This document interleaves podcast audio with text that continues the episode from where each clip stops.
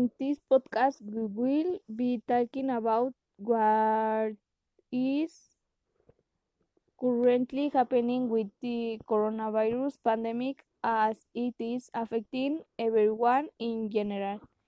Today, we will be addressing different subtopics about the coronavirus.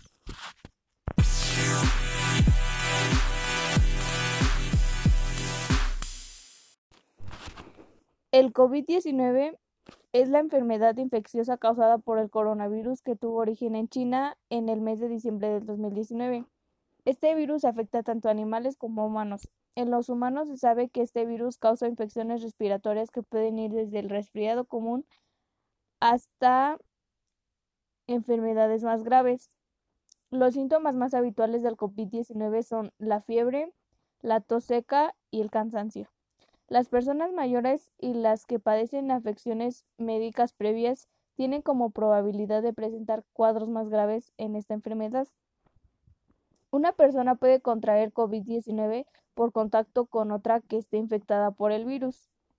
La enfermedad se propaga principalmente de persona a persona a través de las gotículas que salen despedidas de la nariz o la boca de una persona infectada al toser, estornudar o hablar. Por eso es importante mantenerse al menos a un metro de distancia de los demás. Muchas personas con COVID-19 presentan solo síntomas leves en las primeras etapas de la enfermedad.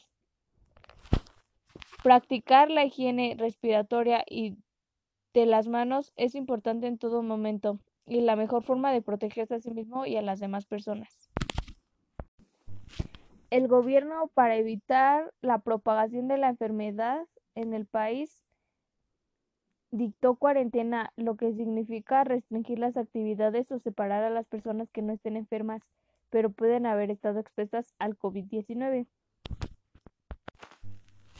El coronavirus lo podemos comparar con un virus informático o en un equipo de cómputo, ya que ambos reducen la vida útil de quien los contrae y también porque los equipos o personas pueden contraer este tipo de virus estando en contacto con alguien que esté infectado.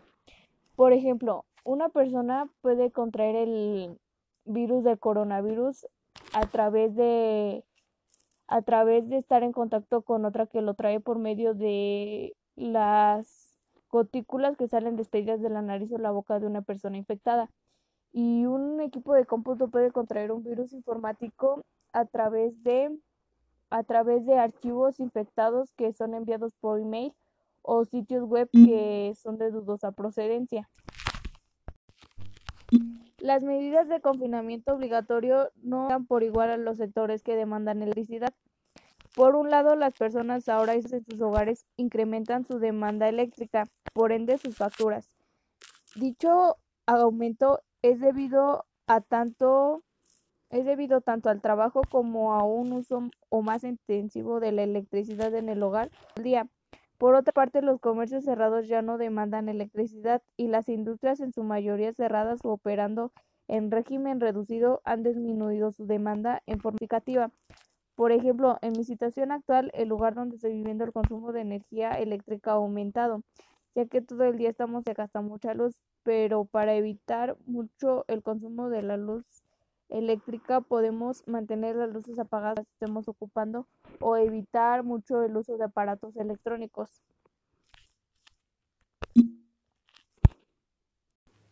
A fines de marzo del 2020, el COVID-19 ya se confirmó en más de 470 mil personas en el mundo y ya fallecieron alrededor de 21 mil.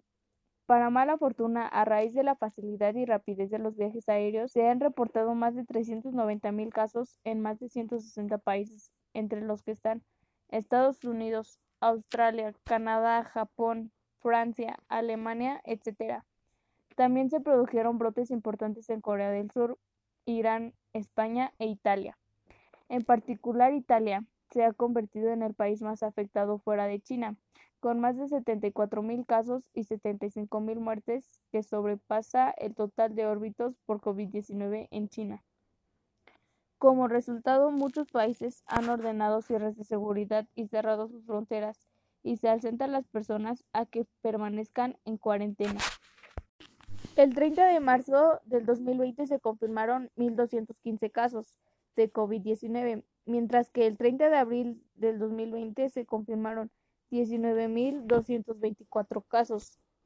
En mayo del 2020 se confirmaron 20.739 casos y actualmente el 11 de junio fueron confirmados 130.000 contagios. El gobierno espera que a finales de junio los contagios disminuyan para así volver a las actividades normales que realizábamos cotidianamente. El día de ayer realicé una entrevista a una de las mujeres de mi familia y le pregunté cómo, cómo creía que estábamos viviendo las mujeres la cuarentena, a lo que ella me contestó. Para mí la cuarentena fue una de las medidas que el gobierno tomó de acuerdo a la gravedad de la situación que está pasando el país. Y también yo creo que las mujeres son las que menos están siendo afectadas por esta enfermedad, ya que no hay muchas mujeres en la calle, solo las personas que no tienen quien, quien les dé un sustento, un sustento alimenticio, por ende tienen que salir ellas a la calle a conseguir su alimento, porque en general los que están más expuestos a, a esta enfermedad son los hombres, ya que los hombres son los que están saliendo más de sus casas, pero las mujeres son las que se están quedando, por así decirlo, en sus casas ya que ellas no tienen no tienen mucha mucha obligación, o sea, por ir a traer un sustento a su casa, mientras que los hombres ellos se ven obligados a traer de comer a sus casas para que sus hijos no pasen hambre ni su familia ni su familia en general.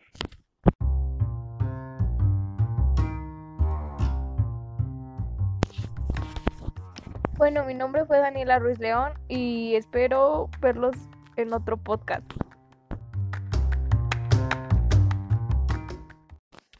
Bueno, mi nombre es Daniela Ruiz León y espero que les haya gustado este podcast.